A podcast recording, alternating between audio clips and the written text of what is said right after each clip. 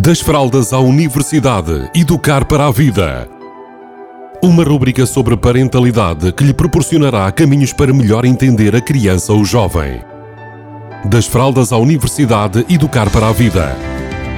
Uma rúbrica de Filomena Serrado. Olá, bem-vindos, bem-vindas. Hoje vou falar de separações matinais. Que eu quero dizer com isto? Uh, acredito que algumas famílias e alguns casos uh, estejam a passar por processo de deixar as crianças na escola ou na creche ou no infantário uh, tristes, a chorar, a manifestar dor emocional. E aqui há algumas coisas que nós podemos observar.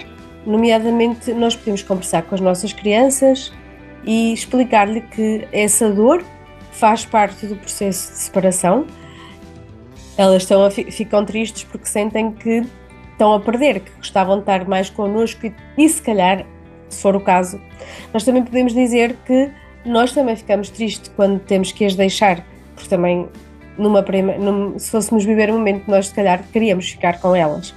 No entanto, é importante que nós saibamos passar bem a mensagem. Muitas famílias e muitas pessoas dizem que elas têm que ficar nas escolas, nas creches, porque, as, porque os adultos têm que ir trabalhar, porque precisam de ir trabalhar, porque sem isso não teriam comida, não teriam roupinha, não teriam a casa e uma série de coisas que se compram com dinheiro. É bem verdade, só que nós passamos a ideia de que nós fazemos um sacrifício muito grande quando vamos trabalhar. E muitos de nós, se calhar, preferem estar empregados que desempregados. Contudo, continuamos a passar esta mensagem.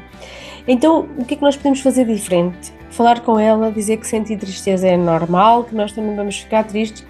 Contudo, é importante para nós ir trabalhar, ter no fim ter dinheiro para comprar aquilo que é necessário e sentir que fazemos parte das soluções e de uma família que tem condições para sobreviver e para viver tranquilamente. E sem esse trabalho nós teríamos dificuldade, ou seja, trocar a palavra preciso por aquilo que eu quero, aquilo que eu decidi, aquilo que é importante para mim.